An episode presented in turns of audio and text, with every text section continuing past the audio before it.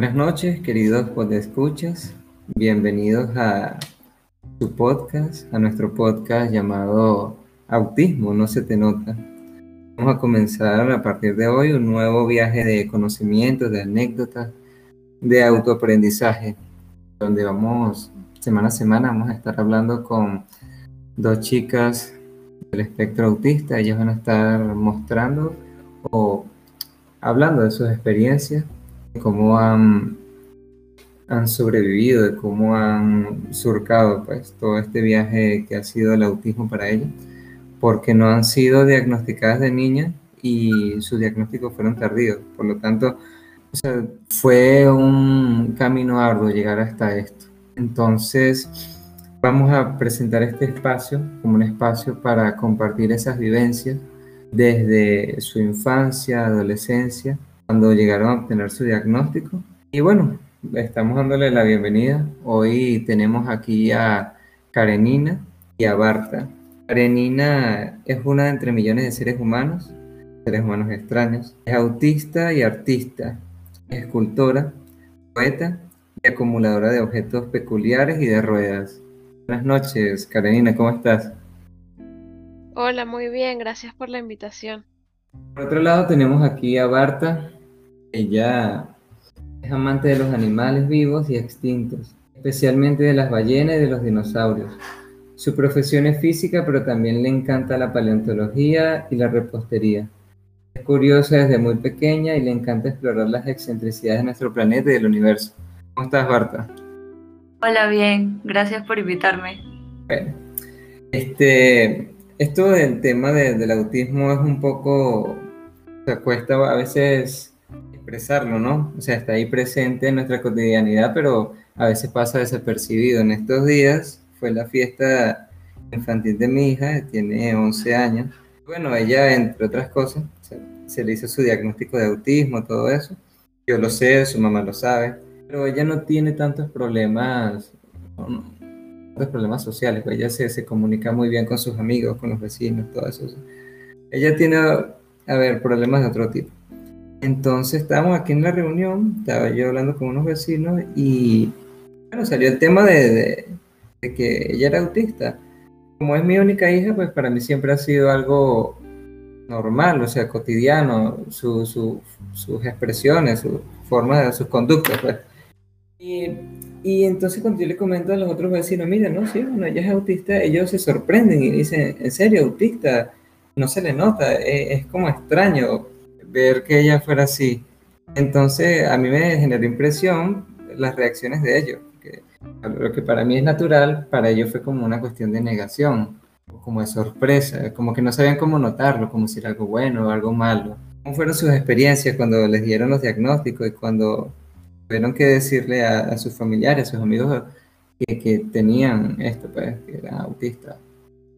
Bueno, para mí la búsqueda del diagnóstico fue algo que tomó mucho tiempo porque desde niña y, adolescente presenté muchos rasgos que, que de algún modo alertaron a mis padres y, y cuando tuve 14 años comencé a asistir a, a terapia psicológica y psiquiátrica. Esto sin embargo, nunca recibí un diagnóstico de autismo sino hasta que cumplí 27 años.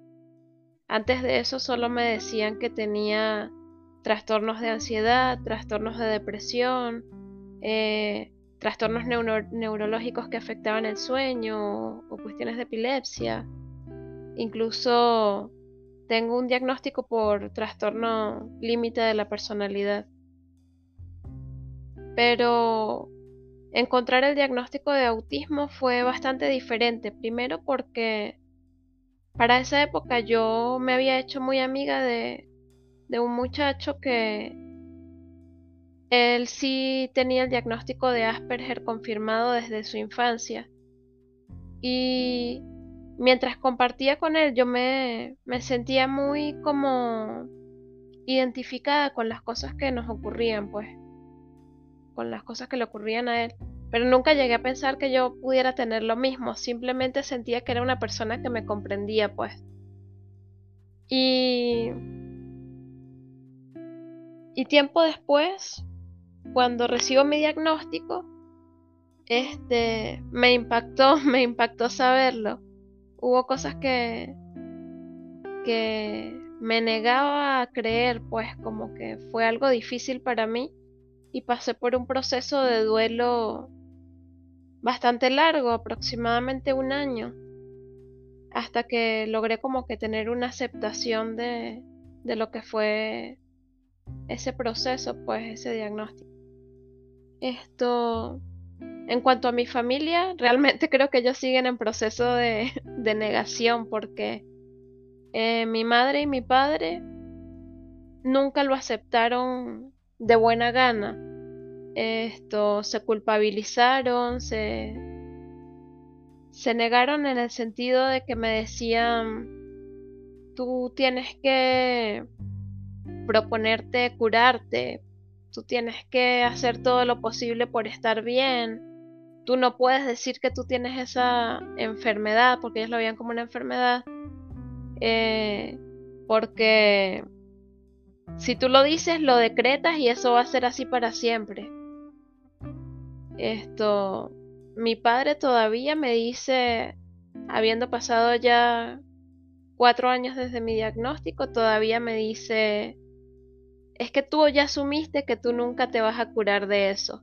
Como queriendo echarme la culpa de, de, de haber tomado esa decisión de, de ser autista, por decirlo de algún modo. Esto, en cuanto a mi esposo, por ejemplo, creo que fue la persona que me ha dado mayor aceptación. Esto me escuchó desde el principio, participó conmigo en, la, en el momento del diagnóstico y, y siempre me ha apoyado mucho. De repente hay momentos en los que le frustra mi condición porque cosas como que yo hay momentos en los que no puedo hablar o tengo estereotipias en lugares en público, situaciones así. Entonces eso todavía siento que es algo que a lo que no se ha adaptado, pues. Pero en general recibo mucho apoyo por parte de él. Y otro caso que, que me pareció curioso fue que mi mejor amigo de, de toda la vida, pues, eh, recibió el diagnóstico de autismo poco tiempo después de que yo recibí el mío. Entonces fue como que eso, eso vino a acentuar mucho nuestra amistad eh, en adelante. Qué chévere eso que dices, eh, Karenina, porque, por ejemplo, en mi caso, yo siento que desde que recibí el diagnóstico, he encontrado eh, amistades que siento que, como decías al principio, con las que realmente te sientes conectada. Y es algo que yo no sentía, por ejemplo, en la niñez ni en la adolescencia, mucho menos en la universidad. O sea, yo siempre fui una persona muy tímida y siempre buscaba como conectarme con los demás porque, bueno, realmente a nadie le gusta estar totalmente solo pero sí me costaba muchísimo. Y eso que dices que cuando tienes el diagnóstico y das cuenta de que las personas parecidas a ti, con las que más eh, eh, te conectas, que sean autistas también, es como reafirmar un poco eso, como, bueno, sí, es cierto que soy autista, porque sí hay un, un proceso de aceptación. En mi caso, yo descubrí el autismo en adultos porque también en mi mente estaba este estereotipo de el niño autista, que uno se imagina que no hay adultos autistas, sino que son solo niños eh, que no hablan, que están en su mundo, que son tremendos artistas o son matemáticos súper inteligentes. Pero luego que conocí un amigo, también físico, y que por primera vez conecté también con una persona, eh, ahí empecé a aprender más sobre lo que era el autismo y de hecho, él me regaló un libro escrito por un autista. Ahorita no recuerdo el nombre del autor, soy un poco eh, olvidadiza con los nombres. Pero la forma en que escribía ese, ese autor era muy, muy particular y además se parecía mucho a la forma en que yo escribía, porque a mí nunca me atreví como a escribir mucho, pero en mi mente sí me planteaba como la realidad paso a paso, era como si hablara conmigo misma o si me narrara yo misma la realidad de todos los días. Entonces ver ese libro fue como, wow, o sea, hay personas que también que hablan a sí mismas eh, en, esta, en esta estructura tan específica. Y eso me llevó a investigar más sobre el autismo.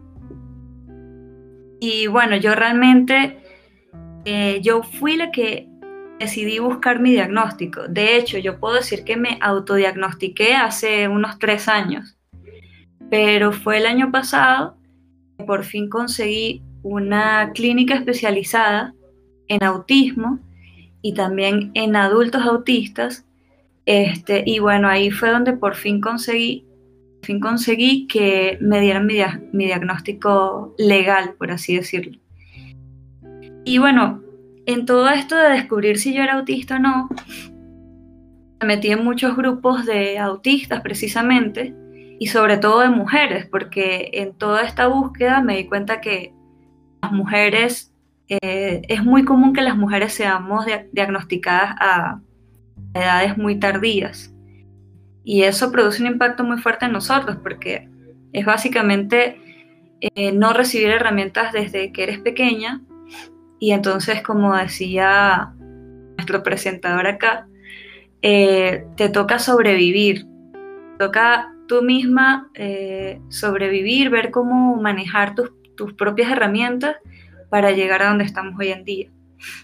Entonces, por eso, para mí, cuando me dicen o sea, cuando yo comparto, oye, mira, sabes que soy autista y lo comparto con una persona de confianza y me dicen que no se me nota, eso para mí es fuerte porque es como si toda esa investigación, todo ese proceso por el que he pasado, no valiera absolutamente nada o como si fuera toda una mentira.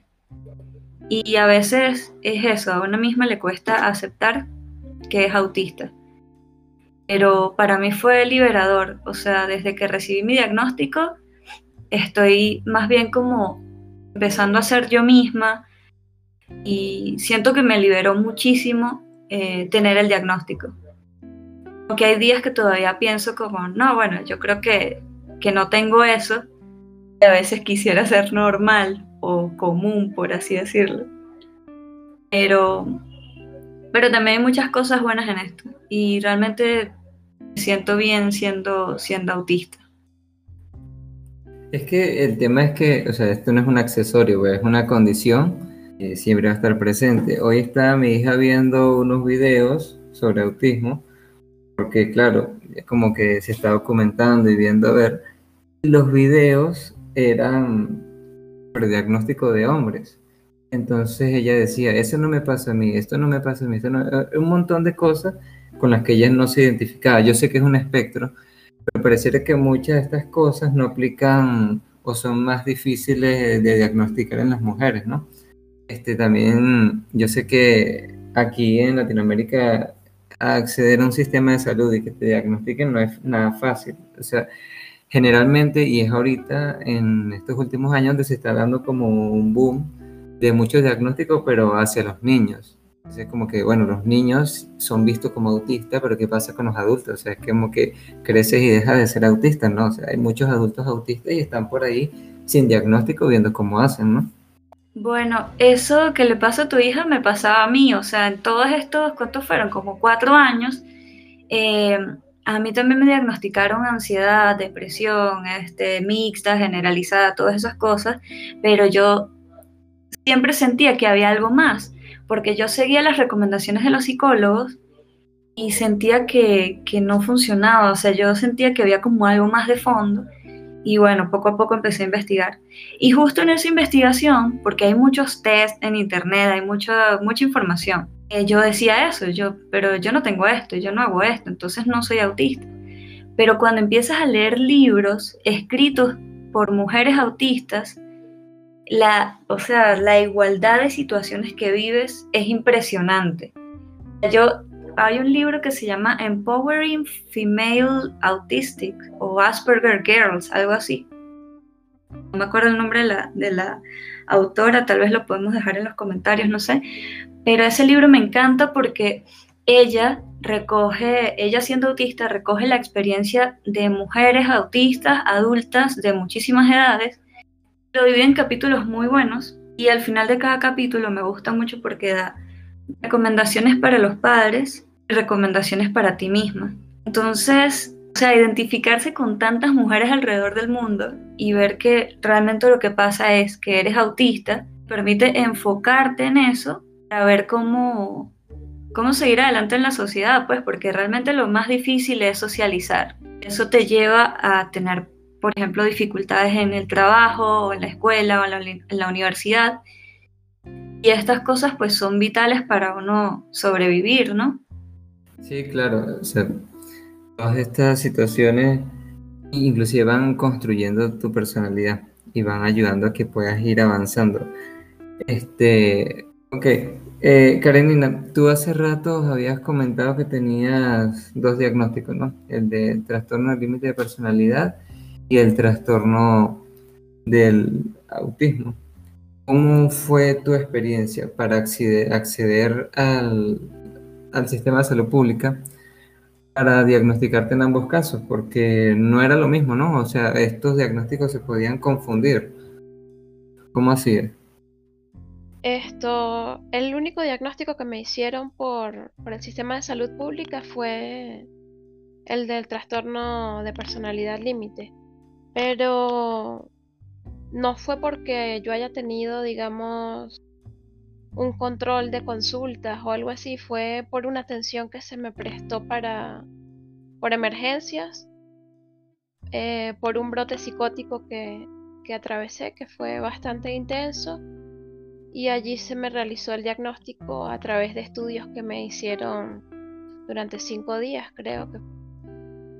Eh, sin embargo, para, para poder acceder al diagnóstico de autismo tuve que tuve que acudir a consultas privadas con una psicólogo que era especialista en el tema. Ah, ok, bueno. prácticamente el sistema de salud este, fue fallo en eso, pero pues, no, no, te ayudó a, a, mantenerte en un espacio constante. Sí, bueno, te iba a comentar que Después de tener mi diagnóstico, yo intenté buscar acceso al sistema de salud pública aquí en Venezuela, eh, de salud mental, pues. Lamentablemente, las respuestas que me dieron fue, hay muchas más personas peor que tú y no podemos brindarte atención porque no eres un caso prioritario. Y me dijeron como que, vamos a suponer que yo fui en mayo a buscar la, ayuda y me dijeron, en caso de que te podamos dar una cita para una consulta con el especialista, esa consulta sería en octubre. Para que te hagas una idea, pues. Sí, es que eh, el problema del autismo en adultos y sobre todo en mujeres es que las mujeres pareciera que tuviéramos la habilidad de esconder nuestro autismo, de disfrazarlo. Porque justamente cuando acudes al sistema de salud pasan ese tipo de cosas. Y uno se siente mal porque es como, ¿será que yo estoy mintiendo? Pero ya va, acabo de pasar por todo un proceso de varios años para que por fin me diagnosticaran, entonces no, no es que esté mintiendo, sino que realmente esta, esta situación que, que uno tiene pareciera no ser tan limitante como otras discapacidades otras enfermedades. Y, eso no, nos frena mucho, porque fíjate, yo también tuve que pasar por una clínica privada para obtener mi diagnóstico. Y de hecho, mi terapia la estoy haciendo ahí porque siento que la psicóloga que me hace las terapias es experta en esto. Y sobre todo, eh, como que la deficiencia que yo tengo más alta es el manejo de mis emociones y con ella, que es experta en autismo también, siento que la forma en que me ha tratado, que me ha guiado, es superior a otros psicólogos donde he ido que en 20 minutos de consulta me dicen, tú lo que tienes es ansiedad, tú lo que tienes es depresión, o si, y te mandan al psiquiatra para eh, darte el tratamiento, tratamiento de pastillas. Pues. Entonces, es una limitante, o sea, el sistema de salud creo que no está, no está al tanto de las situaciones que vivimos las personas eh, adultas autistas. Sí, justo te iba a comentar algo al respecto de los psicólogos. Eh, bueno, no solo psicólogos, psiquiatras también, y especialistas en general. Eh, resulta que no solamente las personas, digamos, neurotípicas invalidan tu, tu diagnóstico. Yo, por motivos de mudanza, tuve que cambiar de, de especialistas unas cuatro veces en los últimos años. Y cada vez que llegaba a un nuevo a un nuevo consultorio, este me decían, "Oye, yo no creo que tú tengas autismo, tenemos que volver a hacer el diagnóstico. No estoy muy segura de que tengas esto." Entonces, es bastante frustrante realmente. Primero porque uno no quiere volver a pasar por las mismas situaciones de, de tener que estar contando su vida entera cada vez, ¿sabes? Tú quieres ir a que de algún modo u otro te, den las herramientas para tu vida cotidiana. Entonces, en cierto modo sí es la, la sensación que da cuando, cuando invalidan tu diagnóstico es muy, muy frustrante. Te entiendo completamente. Sabes que eh, hace unos días yo decidí sacar mi carnet de discapacidad eh, bueno, el tema de la discapacidad lo hablaremos más adelante. Yo no considero que el autismo como tal sea una discapacidad, pero, por ejemplo, a veces me toca viajar, viajar en avión y me toca ir sola por cuestiones de la universidad y tal. Y a mí me pone muy, muy nerviosa estar en un aeropuerto, porque yo siento que en cualquier momento van a pensar que yo tengo algo, me van a revisar y siento que voy a caer en en un mutismo selectivo que es no poder hablar, aunque te estén preguntando cosas, y no poder explicar que lo que tengo es que, o sea, es mi autismo, que en situaciones así me hace actuar de maneras muy extrañas y me da miedo que eh, las autoridades piensen que estoy escondiendo algo y me metan en esos cuarticos donde te revisan todo. Entonces en estos días decidí, bueno, voy a sacarme ese carnet por si me toca viajar de nuevo, tengo el carnet que puede ser como más fácil para explicar todo. Y fue muy estresante porque para recibir ese carnet primero me vio un médico general, luego me tenía que ver un eh, neurólogo y finalmente me tenía que ver el psiquiatra. Y era eso, o sea, volver a tener que explicar todo, que te crean, que no te crean, o sea, eso para uno es muy fuerte. Tú lo que quieres realmente es buscar ayuda buscar ayuda porque hay casos en donde tú sola no, no puedes lidiar con esa situación. Pero bueno, finalmente eh, sí me lo aprobaron, la psiquiatra me dijo que sí, que eh, tenía autismo, pero también dijo que era Asperger, porque ese es otro cuento, que antes el Asperger eh, se diagnosticaba aparte del autismo, actualmente realmente el Asperger forma parte del, trastorno del, espectro autista. Entonces, bueno, ahora tengo esos dos diagnósticos y voy a tener mi, mi carnet de discapacidad. Pero sí, es, terrible volver a pasar por todo eso.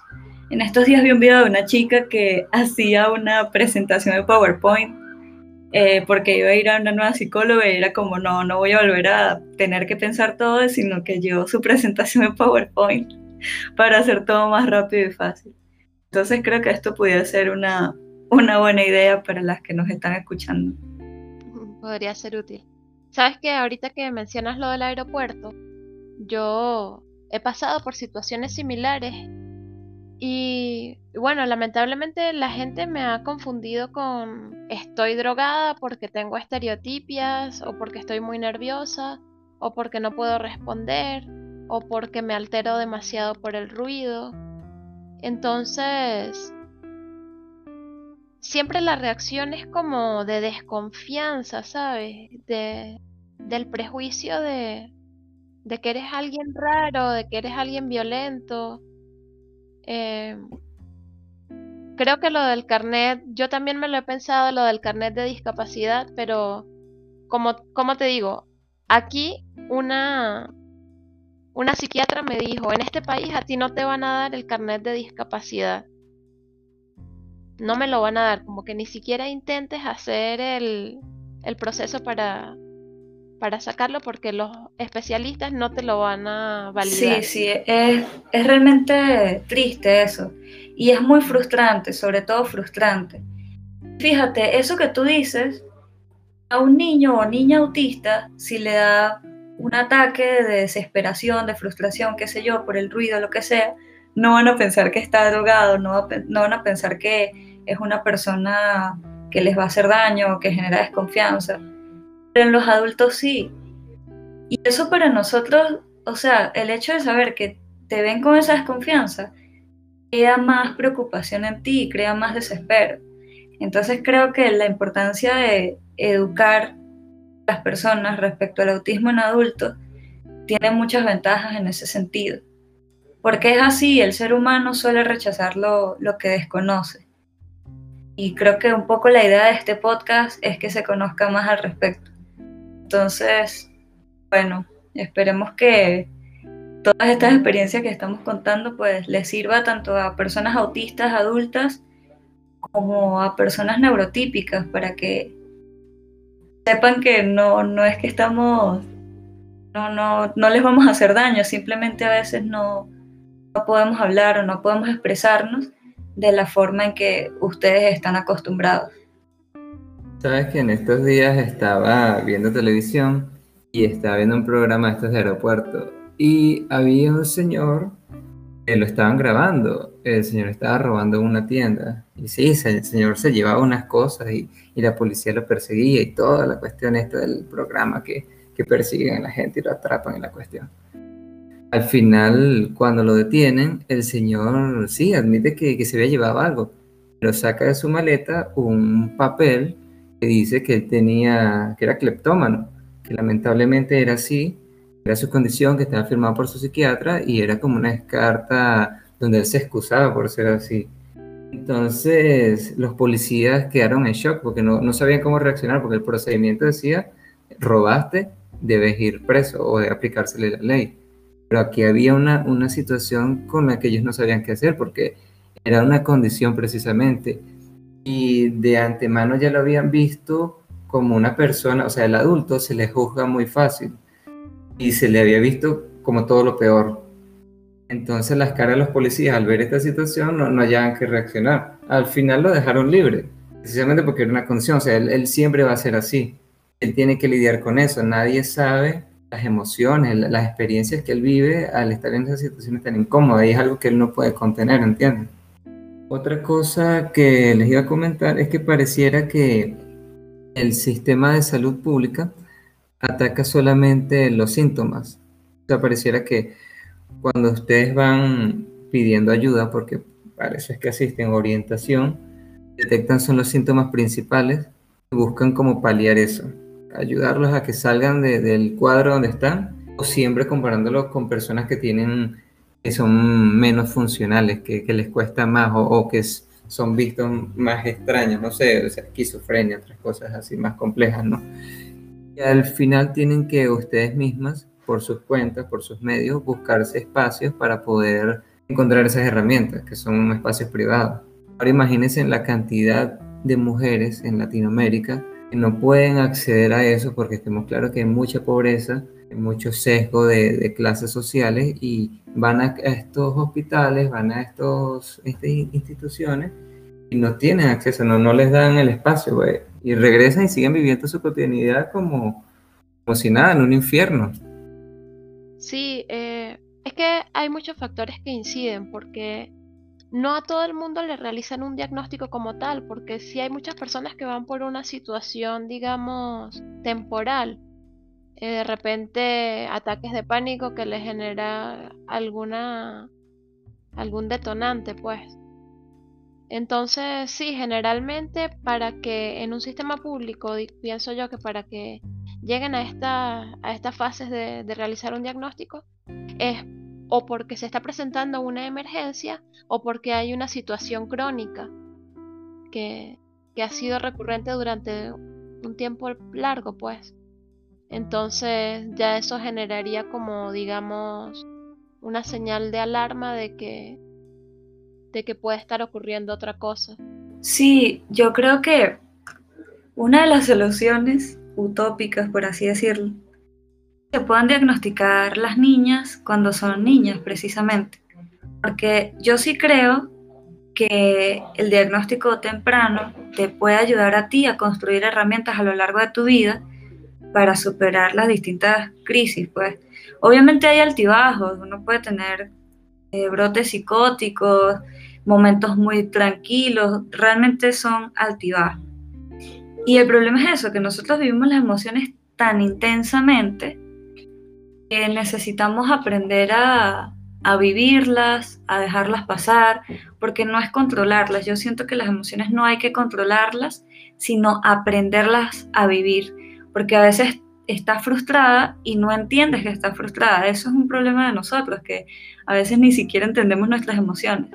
Entonces, ese, digamos, eh, analfabetismo emocional que tenemos de adultas, porque no recibimos herramientas de niña, se pudiera, se pudiera mejorar, digamos, si los diagnósticos de niña fueran más, eh, ¿cómo te digo? Accurate, no recuerdo ahorita la palabra, adecuados. Entonces yo diría que realmente desde el sector médico o psicológico, psiquiatra, que debería haber eh, especializaciones en este tema, sobre todo en Latinoamérica, porque yo he leído eh, de fundaciones en otros países que realmente están funcionando mejor, pero aquí en Latinoamérica todavía es un tabú el tema del autismo. De hecho, conozco el caso de una señora que, que es esposa de un familiar y una vez le sugerimos que sus hijos podrían tener autismo y ella sencillamente dijo, no, no voy a hacer el estudio, no voy a interesarme por nada. Yo sé que ellos pueden tener algo, pero yo no quiero saber qué es. Entonces, ya desde allí hay una negación que le estás dando a ese niño de que tenga un diagnóstico temprano que no necesariamente sea de autismo, ok, eso fue una, una especulación que hicimos mi esposo y yo, pero hay algo allí. Y muchos padres a veces, por ese mismo miedo, digamos que no se atreven a dar el paso de llevar a su hijo al psicólogo, porque otra cosa que ocurre aquí en Latinoamérica es que está el miedo de ir al loquero, ¿sabes? Porque yo no tengo nada, mi hijo no puede tener nada. Sí, totalmente. Es, es un miedo a tener algo, es un miedo a ser diferente. Pero, de nuevo, digo que la idea de esto es que sí, somos personas peculiares, pero eso no nos hace menos. También tenemos nuestros, nuestros éxitos, por así decirlo, nuestras cosas buenas. Y, ah, o sea, mi punto de vista es que mientras más temprano no sepa trastorno puedas tener, es más fácil manejarlo, tanto para ti como para tu familia. Entonces, que unos padres se cierren a eso, realmente ellos también se están cerrando a herramientas que les puedan funcionar muy bien. Entonces, sí, o sea, creo que hay que educar también mucho a la familia. Pero bueno, no sé qué, piense Tony. Yo, yo siento que también parte de, de la educación a veces no está solamente en los diagnósticos, porque tú vas a un psicólogo y ellos te hablan a un nivel muy técnico y a veces las herramientas no son totalmente comprendidas, es como si te hablaran otro lenguaje. Y, a ver, a través de las vivencias de otras personas, este espacio que estamos abriendo ahorita, donde tú cuentas vives tu cotidianidad, donde tú dices cómo has vivido la vida, cómo te ha costado, tú empiezas a mimetizar y a decir, oye, yo soy así, esto me pasó a mí también, puede que yo tenga esto, hay alguien que se siente igual que yo, hay alguien que ha vivido estas situaciones igual que yo. Tú empiezas a interiorizar y primero no te sientes tan solo. Dices, oye, hay alguien en el mundo que me puede apoyar. O sea, sientes que tienes voz.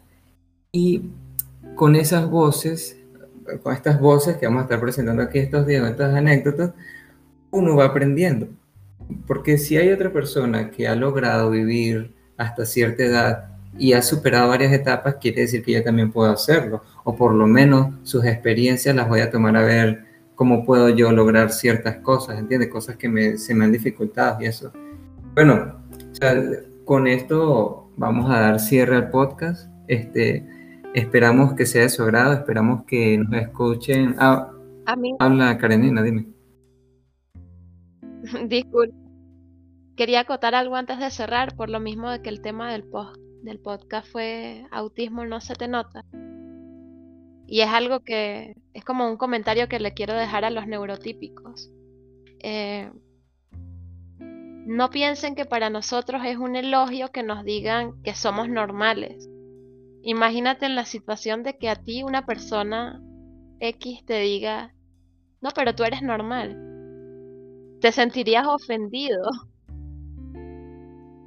Bueno, antes de irnos yo quería eh, agradecer por este espacio, por la invitación y algo que decía Rani es muy importante. Realmente encontrar otras personas como nosotros, autistas, eh, te quita mucho esa sensación de soledad, porque sentirte diferente y estar totalmente solo no, no es nada bonito, pero cuando encuentras a alguien que se parece mucho a ti y que te puede comprender, pues es un gran alivio y sí te da muchas fuerzas para, continuar esforzándote.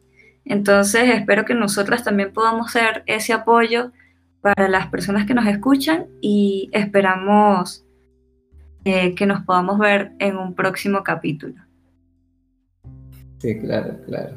Bueno, precisamente de eso trata esto, ¿no? De, difundir, de enseñar a partir de, sus experiencias cómo se vive, qué, se siente todo esto, de manera que todos, o sea, no, no solamente las personas que tienen o son autistas se, retroalimenten con toda esta información, sino cualquier otra persona que esté, sobre todo las familias o cualquiera que, que esté dispuesta a escuchar.